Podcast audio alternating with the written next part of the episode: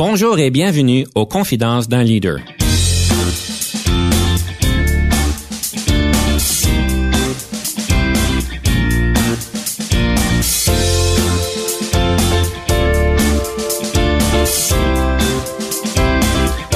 Ici Denis Lévesque, coach de CAP. Nous avons donc l'honneur et le privilège de recevoir en studio des leaders qui ont marqué leur communauté afin d'apprendre de leur expérience et de s'inspirer de leur sagesse.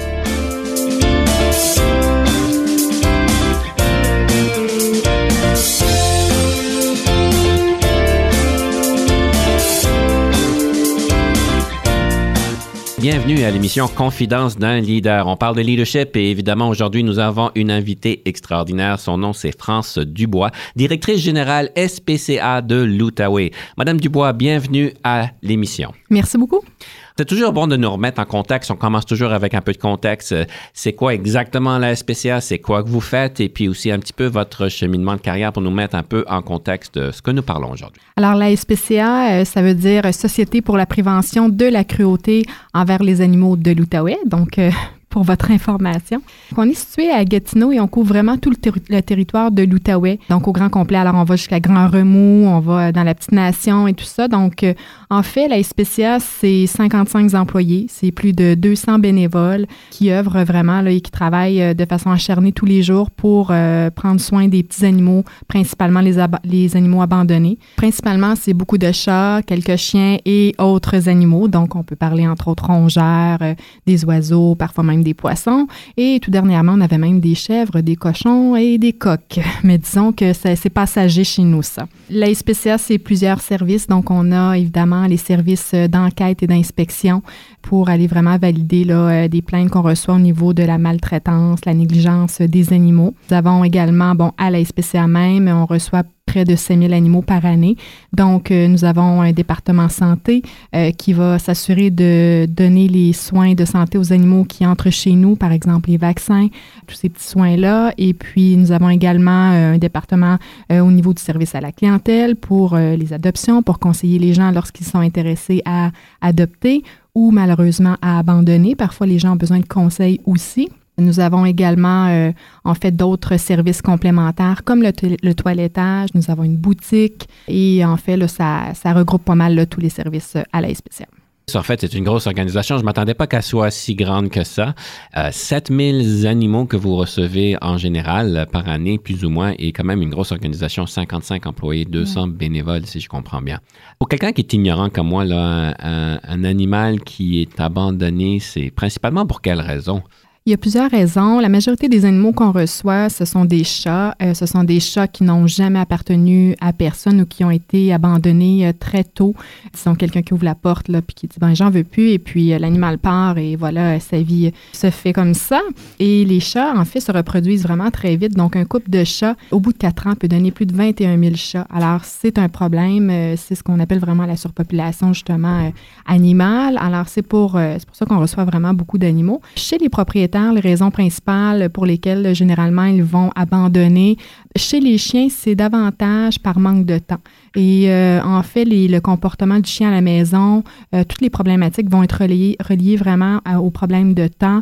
Donc, euh, s'il n'a pas suffisamment d'exercice, L'animal va développer des problèmes de comportement en grugeant, en jappant, en creusant, en sauvant. Et les gens, finalement, euh, quand la lune de miel, la période de lune de miel est terminée, eh bien, se découragent et abandonnent le chien. Chez les chats, généralement, c'est davantage au niveau des allergies, les déménagements et puis le, temps également, ou le changement de statut familial. Vous avez dit 21 000 chats pour un couple en quatre ans? Oui, exactement, chez les chats, c'est bien ça. 21 000? Oui. Là, on, parle d'un couple de chats qui euh, est en mesure de se reproduire à partir de l'âge de six mois, qui peut avoir trois à quatre portées par année et qui ont en général euh, quatre à cinq chatons par portée, qui eux sont également en mesure de se reproduire, qui vont répéter euh, la même histoire. Mon Dieu, ça c'est toute une population. Wow! L'importance de la stérilisation. Je comprends. Oui, en effet, ça devient très important. Quand vous parlez de questions d'investigation, euh, encore une fois, très ignorant de ma part, mais quel genre d'investigation, puis est-ce que vous faites partie vraiment d'un processus légal dans ces Mhm. choses-là?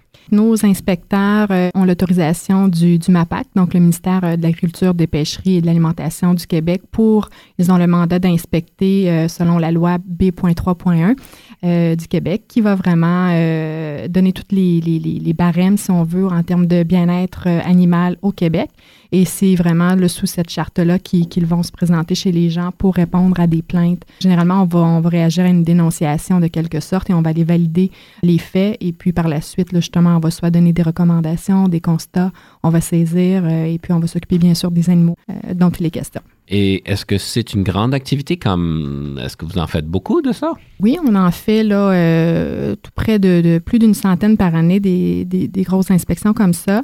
On a vraiment sept personnes, là, qui, sept, sept inspecteurs qui sont attitrés à ce, à ce rôle-là, parce qu'on s'entend qu'un milieu peut être inspecté plusieurs fois. Donc, il y a la, la- la Mhm. première plainte et ensuite, on va retourner faire des suivis. On va vraiment euh, suivre le cheminement avec les gens. Donc, c'est quand même plusieurs visites. Et comme je vous disais tantôt, là, justement, le, le territoire est très vaste. Alors, euh, ça, ça demande beaucoup de temps et beaucoup d'engagement de la part là, des inspecteurs. Et comment grave que ça peut devenir?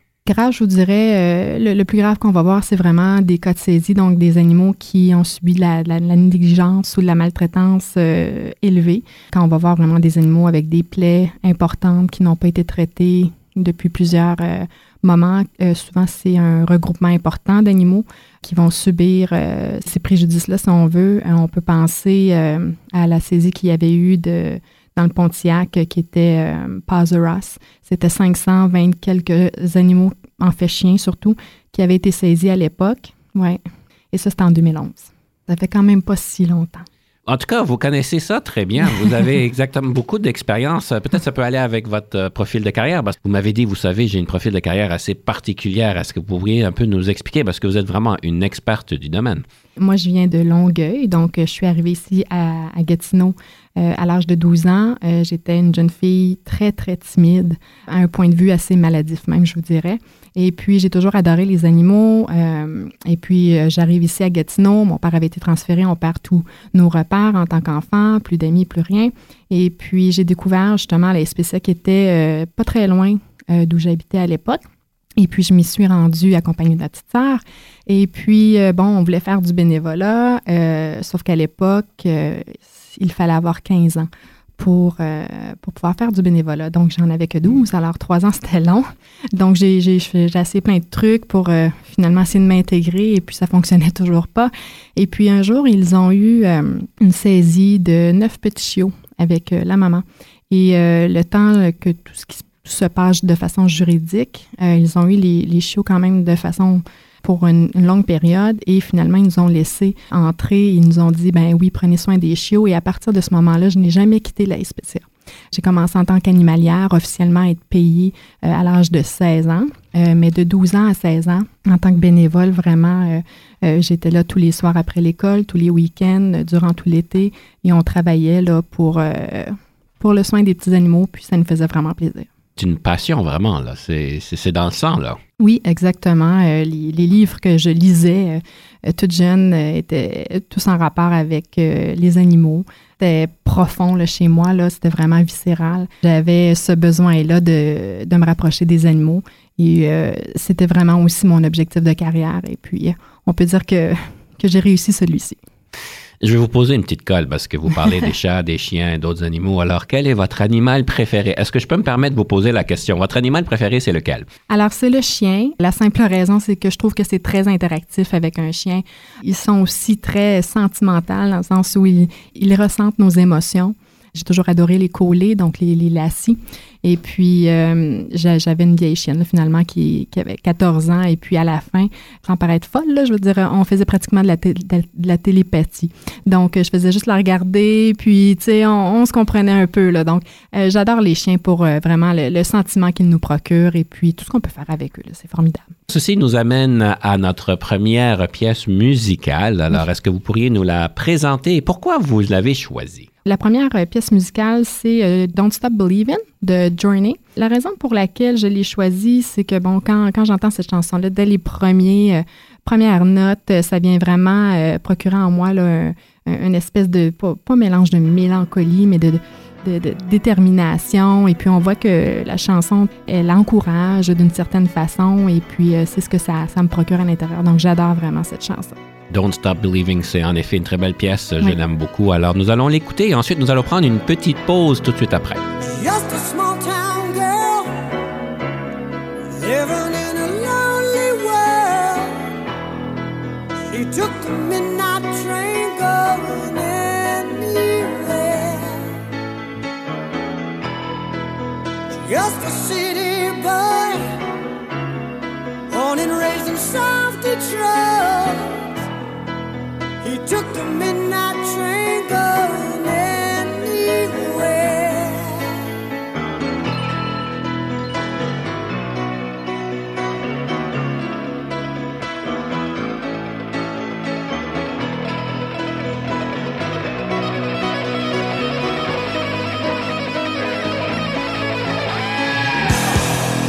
A singer in a smoky room, the smell of wine and cheap perfume.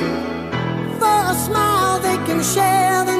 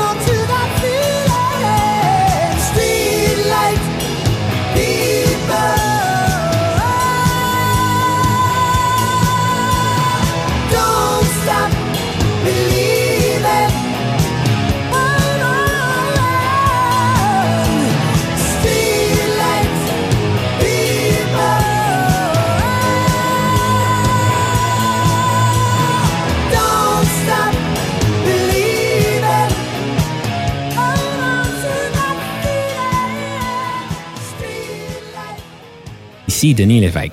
Si vous cherchez l'excellence en leadership, nous sommes intéressés à vous parler. Venez nous visiter à solutionoptigestion.ca.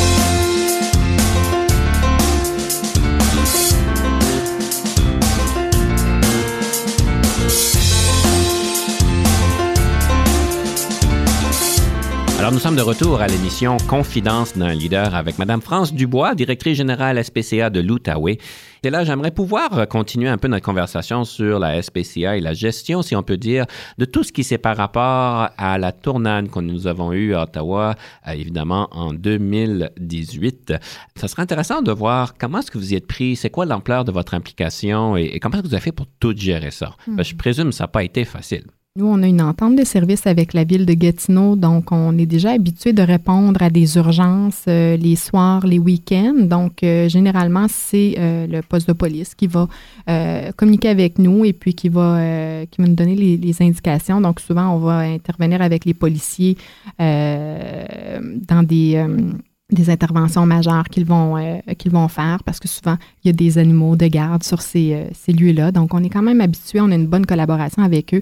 Et euh, ce vendredi-là, ce fameux, vendredi-là, eh bien, c'est ça. Donc, on a le, le, le plan municipal d'urgence a été déclenché et à ce moment-là, j'ai une équipe qui s'est rassemblée pour apporter, en fait, nous, notre mandat, si on veut, notre implication à ce niveau-là, c'est vraiment de fournir le matériel, les soins, euh, tout ce qui est nécessaire pour que les gens puissent euh, placer leur animal en sécurité le temps qu'ils vaguent à leurs autres occupations là, euh, présentes à ce moment-là.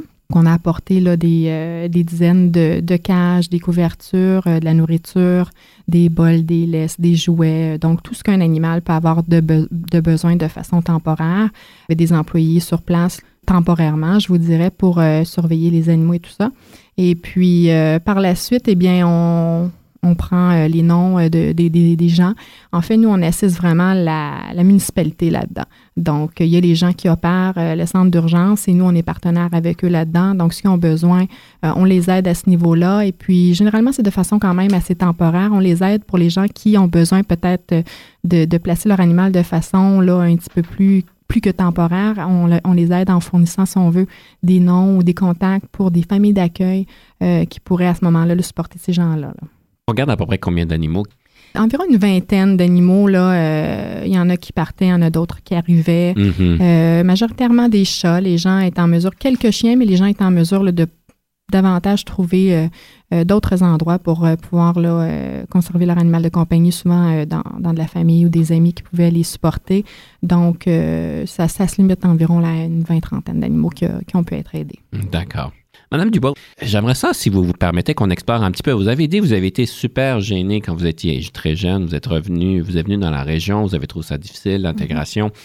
Et, et aujourd'hui, j'aurais jamais, j'aurais jamais cru en vous rencontrant, en vous rencontrant que c'était une thématique que vous aviez dû surmonter. Donc, je présume qu'elle est surmontée par maintenant parce que ça paraît pas du tout. Mais quels seraient les trucs que vous auriez à recommander ou les choses qui ont fait une différence pour vous particulièrement, qui pourraient inspirer peut-être nos auditeurs qui ont ce même défi à surmonter? Mm-hmm. Je suis partie de loin parce qu'on est à confidence d'un leader. Donc, je, vous fais une confidence que j'ai pas fait à beaucoup de gens. Euh, au secondaire 4 euh, et 5, euh, tu sais, quand on dit skipper des cours, là, j'en ai, j'en ai skippé plus de 200 la raison, et puis j'ai quand même passé mon année, heureusement, le cerveau était tout là, là mais au niveau de, de, l'espèce de gêne que je ressentais, le malaise quand j'étais en public, et, et, juste par le fait, la crainte que le professeur me demande une question devant tout le hmm. monde, ça, ça me grongeait. Je pensais à ça tout le temps. On me regardait, je venais rouge, écarlate. Donc, euh, vous pouvez voir d'où je viens. Et euh, vraiment, euh, ce qui m'a aidé, c'est vraiment la SPCA. J'ai grandi avec la SPCA et ce qui, ce qui a fait que je suis euh, ici maintenant, euh, en train de vous parler à la radio et avec une certaine aisance, c'est vraiment parce que de, fil en aiguille, on m'a confié des responsabilités et je les ai prises et puis je me suis, euh, j'ai vraiment sorti de ma zone de confort. je me suis poussée à sortir de ma zone de confort et puis je me suis donné des trucs. Donc, les trucs que je me donne maintenant, mais pourquoi je le fais? donc, évidemment, je le mm. fais pour moi, euh, mais je le fais aussi, il y a tout le temps une raison derrière ça. Donc, je le faisais pour les animaux, je le faisais pour euh, la spéciale, les gens qui nous, tous les employés, tout ça, les gens qui nous supportent, c'est important pour moi. Mais euh, les trucs que je viens de donner souvent, c'est, bon, showtime. Donc, je suis une actrice qui, qui, je ne veux pas dire acte, là, mais qui, mm-hmm. qui est en scène à tous les jours. Et puis après ça, j'analyse je, ma performance et puis je me dépasse à tous les jours. Ça, ça fait partie de ma personnalité de, dire go, vas-y, fonce. Euh, on a le trac, euh, mais je vire euh, cette anxiété-là en excitement et c'est ce qui m'aide dans ces moments-là. C'est encore aujourd'hui un défi ou c'est comme c'est fini là? Non, à chaque minute, je vous dirais, c'est toujours un défi. Oui. Mon Dieu. Oui. En tout cas, ça paraît pas du tout. Euh, vous avez l'air très à l'aise en public, je vais vous dire ça. Donc, bravo, je vous félicite parce que c'est quand même pas nécessairement quelque chose de facile et je peux vous dire que beaucoup de monde euh, souffre de cette anxiété-là. Mhm. Donc, si j'ai compris les trucs à considérer, c'est euh, évidemment de s'allier à une cause euh, qui, qui nous tient à cœur, où est-ce qu'on peut peut-être euh, s'impliquer et avoir cet appui-là de le faire pour quelque chose de plus grand que nous-mêmes. Alors, d'avoir une voix pour d'autres, si on peut dire. Mhm. Et j'aime votre idée, là, it's showtime. Oui.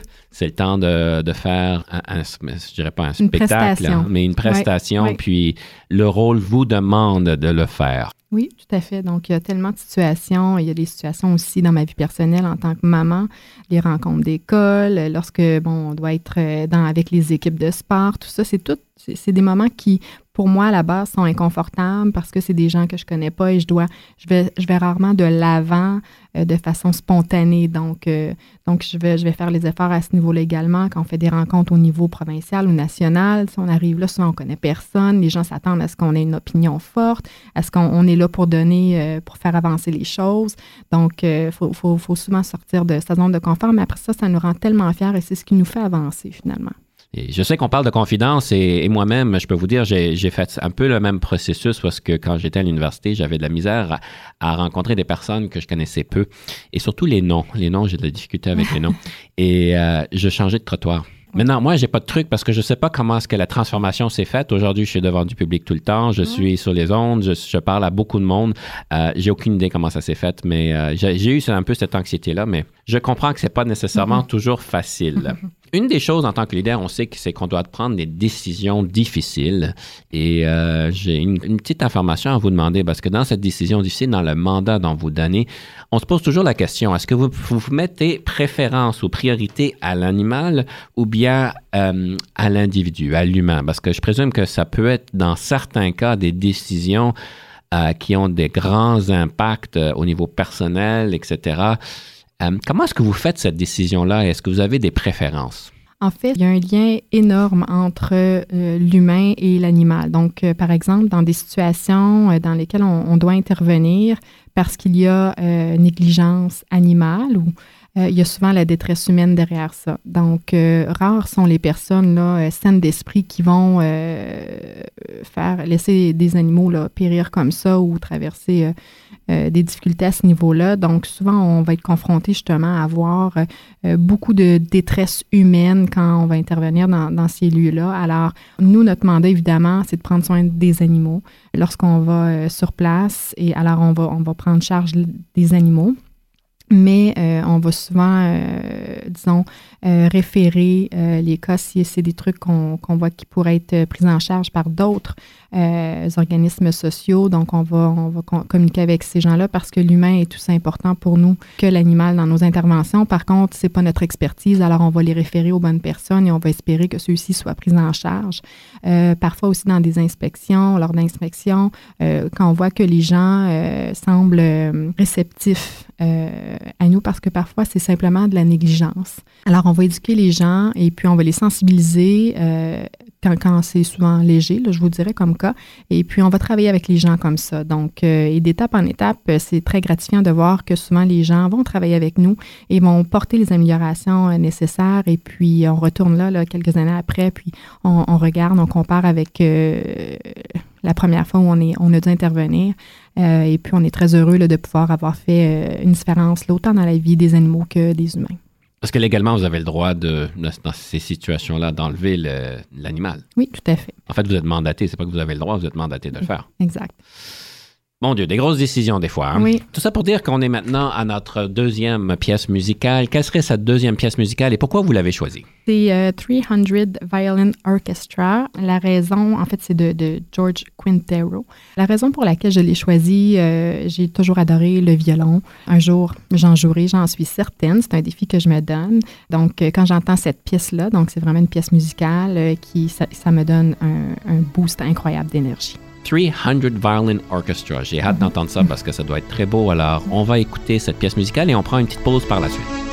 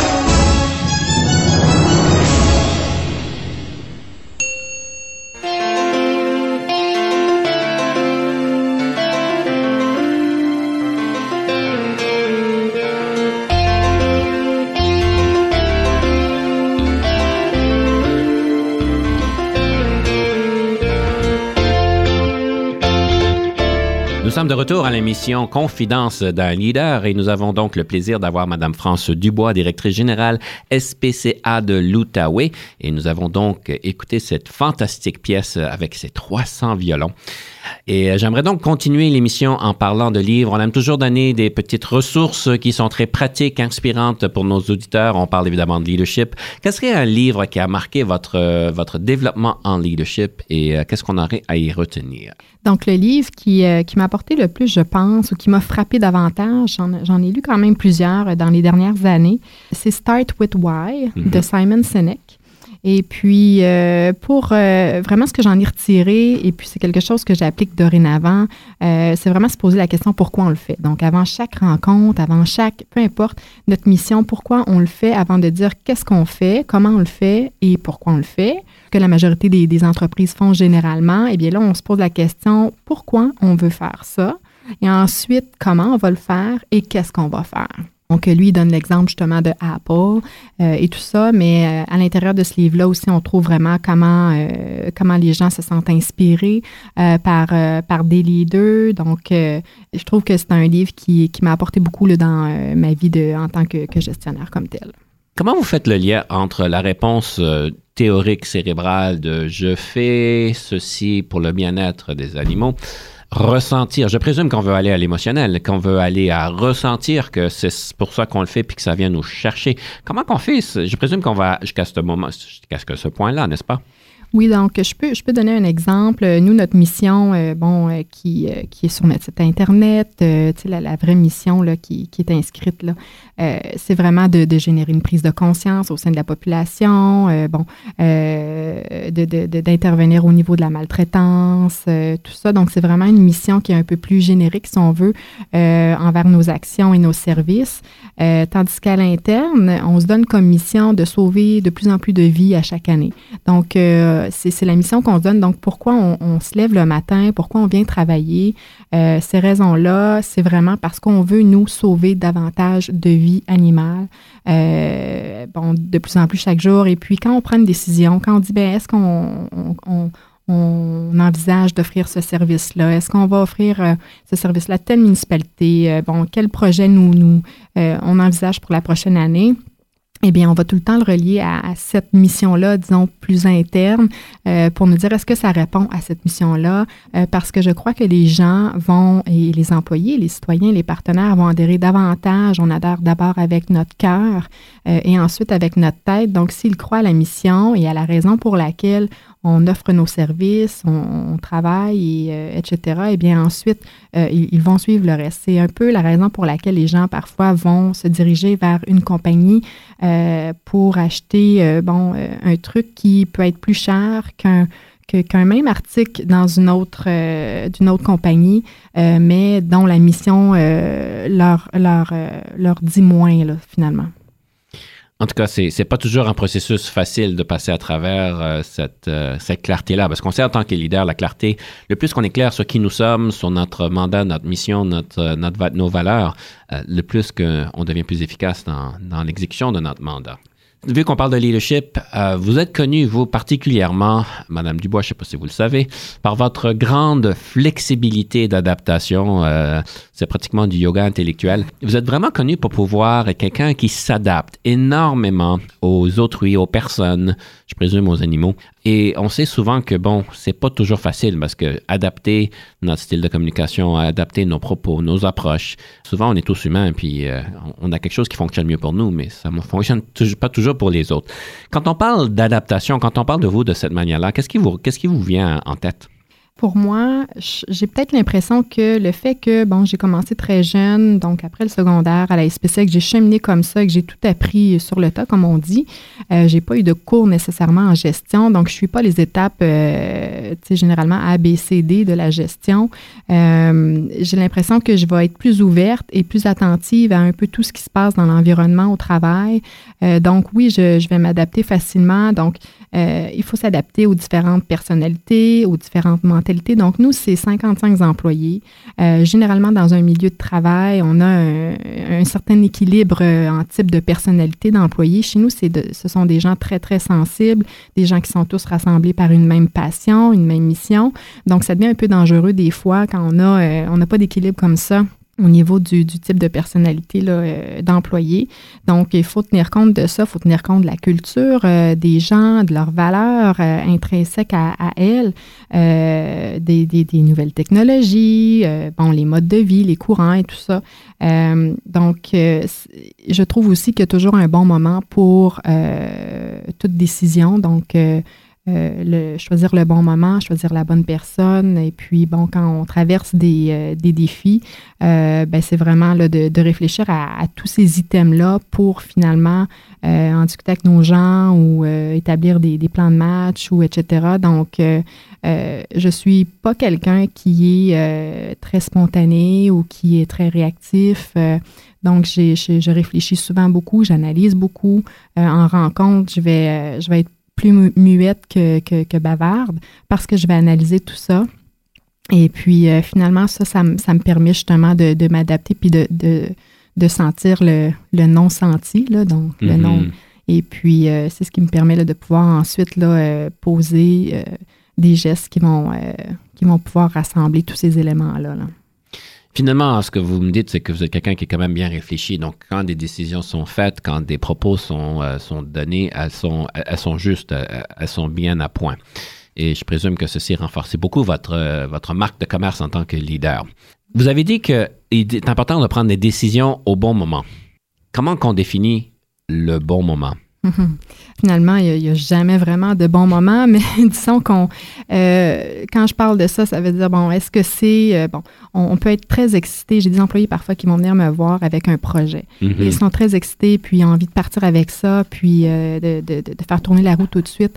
par contre, si on a déjà deux, trois projets en cours, l'équipe est épuisée, on est en fin d'année, moins de budget, etc. Donc, il faut juste réfléchir à, moi, je suis là pour leur faire réfléchir à tout ça donc, de dire euh, ton projet est super, euh, est-ce que tu as vraiment fait tous tes devoirs? Et puis, est-ce que tu ne penses pas qu'il y aurait une période où euh, ça serait plus bénéfique, où on aurait plus de succès, plus de chances de succès pour le faire? Donc, c'est un peu ce à quoi je, parle quand on dit est-ce que c'est le bon moment? C'est juste de s'assurer qu'on met toutes les chances de notre côté pour pouvoir rentabiliser davantage notre, projet ou nos idées ou en fait ce qu'on désire faire. Vous posez donc de bonnes questions pour assurer que tout le monde comprenne un peu l'objectif et puis le contexte de succès. Oui. Écoutez, je vais prendre une décision qui est à point, et c'est la décision de passer à la rafale. Oui.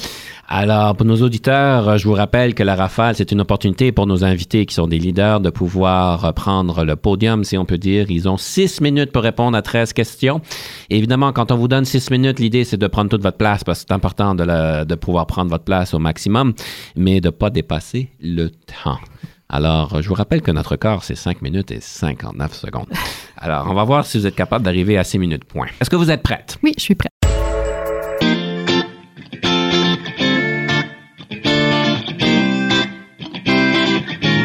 Le leadership, est-ce que c'est inné ou acquis? Selon moi, c'est majoritairement inné et parfois acquis.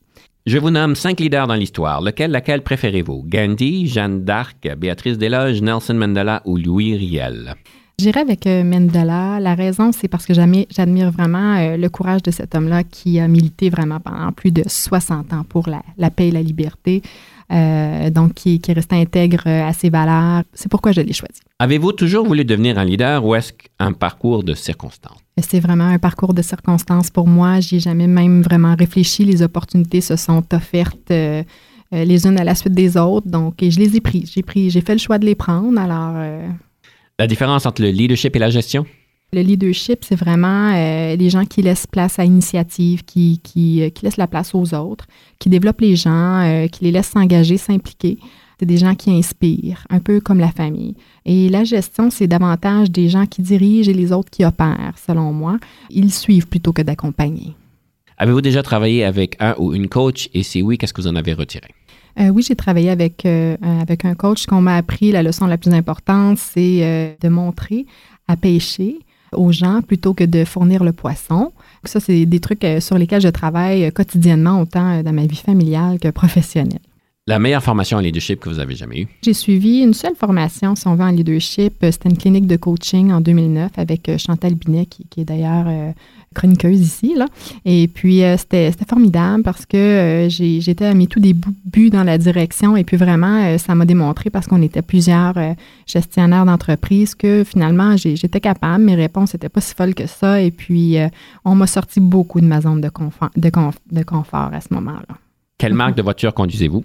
C'est une Mazda 5 pour toutes les commodités qu'elle apporte. J'ai cinq enfants, alors ça nous prend une grande voiture.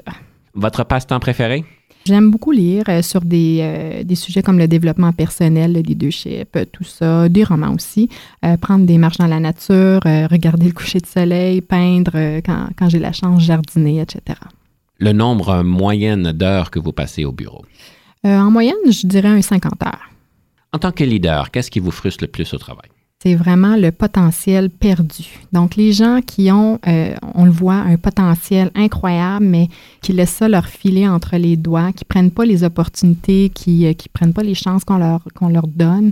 Pour moi, ça, ça, je trouve que c'est, ça me dérange beaucoup. Et puis, euh, le manque de volonté des gens, les gens qui n'ont pas confiance en eux, ça, me fait beaucoup de peine, des belles opportunités qui sont perdues. La deuxième chose, c'est les gens qui s'apitoient sur leur sort. Donc, ça, ça, ça me frustre. Je vous donne quatre qualificatifs. Situez-vous par rapport à ceux-ci. Créative, bagarreuse, cérébrale ou envieuse.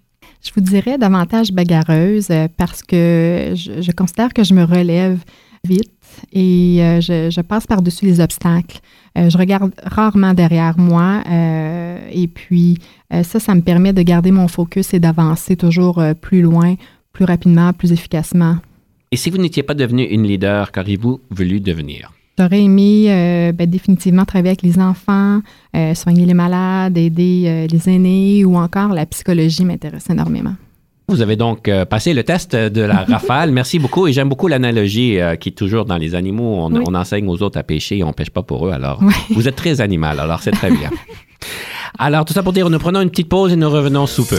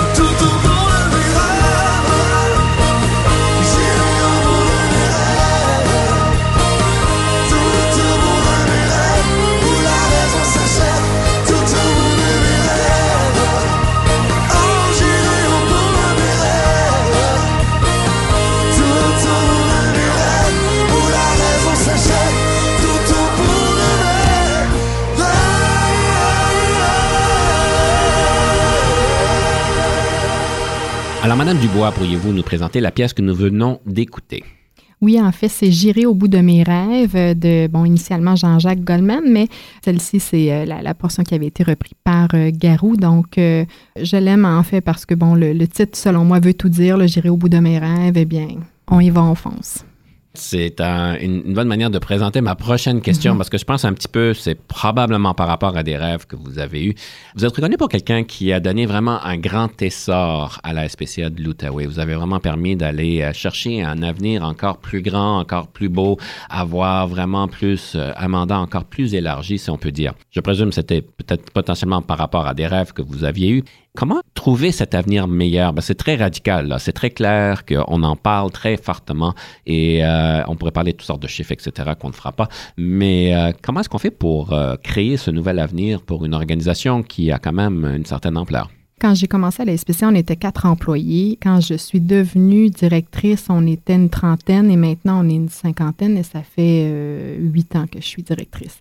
Encore là, j'ai l'impression que euh, tout est venu le plus naturellement du monde. On développait des, projets, on développait des, euh, une vision, une certaine vision. On dépassait un peu les attentes, si on veut. On s'impliquait aussi pas juste dans la région, donc on s'est impliqué aussi dans des regroupements provinciaux, nationaux. Et puis ça, en fait, euh, on s'est appliqué aussi, bon, euh, euh, on a fait des capsules durant, durant le, TVA de, 18 heures pendant six ans, tous les jeudis. Donc, les gens étaient habitués aussi. Donc, la notoriété de l'organisme est, est, aussi dû en grande partie à toute cette exposition-là qu'on a fait, autre que de rester là vraiment dans, dans, dans, notre refuge là, sur la rue de Varennes et puis à travailler avec les animaux. donc, on a vraiment là, maximisé aussi les réseaux sociaux. Donc, on a montré aux gens ce qu'on fait. il y a encore beaucoup de travail à faire à ce niveau-là, mais je pense qu'en partageant avec les gens, justement, ce qu'on faisait, les, les, partenaires se sont collés graduellement et, et l'espèce de chaîne là, est partie d'elle-même. En fait, euh, ce que vous avez décrit euh, demande principalement euh, de pouvoir être dans le public et de pouvoir mm. interagir avec le public, qui est, d'après ce que vous avez dit, quand même un défi particulier que vous avez bien maîtrisé d'ailleurs. Je trouve ça vraiment incroyable que, si je comprends bien, le gros de tout ça, de cette solution-là, est par rapport à être plus en public et qui vous a demandé des défis, je présume. Mm-hmm. Je sais qu'on parle donc d'économie sociale, si on peut dire. Votre organisation est peut-être perçue comme ça. Vous êtes aussi reconnu comme quelqu'un qui est une, une leader chevronnée dans ce domaine-là. Est-ce qu'on peut parler d'économie sociale? Ça veut dire quoi? Et euh, quelqu'un qui s'intéresse, qu'est-ce qui serait important de considérer? En fait, l'économie sociale, euh, on se démarque davantage parce qu'on est poussé par une mission. Nous, ce qui se démarque dans notre cas, c'est que c'est une mission qui apporte euh, ou qui, fait cheminer le bien-être animal. Et c'est ce qui est plus difficile aussi dans notre cas parce qu'il y a tellement d'organisations qui viennent en aide aux humains de plusieurs façons, les enfants, les personnes âgées, les, gens qui sont atteints de maladies. Et nous, on rentre là-dedans avec des animaux et parfois, on a eu l'impression pendant longtemps que les animaux n'avaient pas leur place euh, au sein de, ce regroupement-là. Euh, pourtant, ils l'ont et puis euh, ça nous aide à reconnaître aussi que les animaux ont vraiment apportent énormément aux, gens par la bande aussi. L'économie sociale, eh bien, c'est qu'on doit aussi gérer avec une une gouvernance qui est très différente. Euh, on a un conseil d'administration, donc on n'a pas euh, la, même liberté qu'un entrepreneur. S'il décide ça demain matin, il va et, puis euh, il donne les directives à son équipe, peu importe. Nous, on a un conseil d'administration, donc tout est un peu plus lent.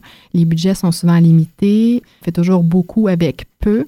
Alors, il faut tout le temps être très, très créatif et puis être très grand motivateur auprès de, de ces gens pour qu'ils continuent là, à opérer avec nous là, dans ce contexte-là.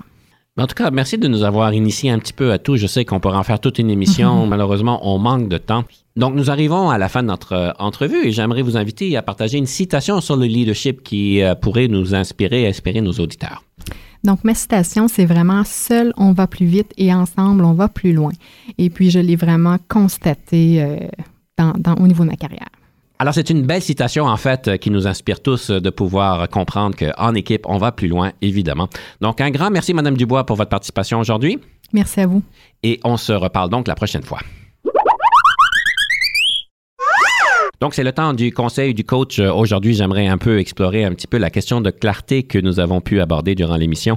J'aimerais vous proposer euh, le sujet suivant. C'est qu'en tant que leader, évidemment, nous sommes non seulement responsables de nos intentions, mais une des choses qui devient très importante, c'est la responsabilité par rapport à l'impact. Parce que comme vous savez, comme personne, on est très clair sur nos intentions, on se juge nous-mêmes sur nos intentions.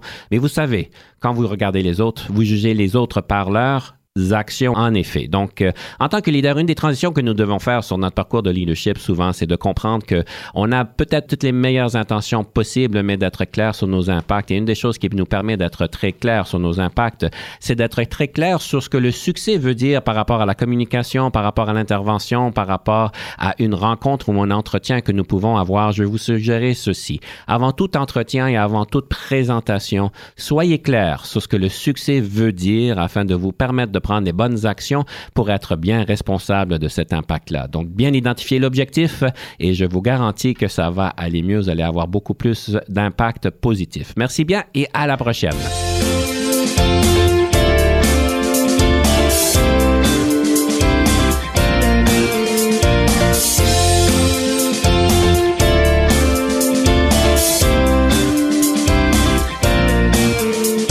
Conception, animation, Entrevue et recherche, Denis Lévesque. Montage et réalisation, Jean-Paul Moreau. Confidence d'un leader est une production et une présentation d'Unique FM 94,5.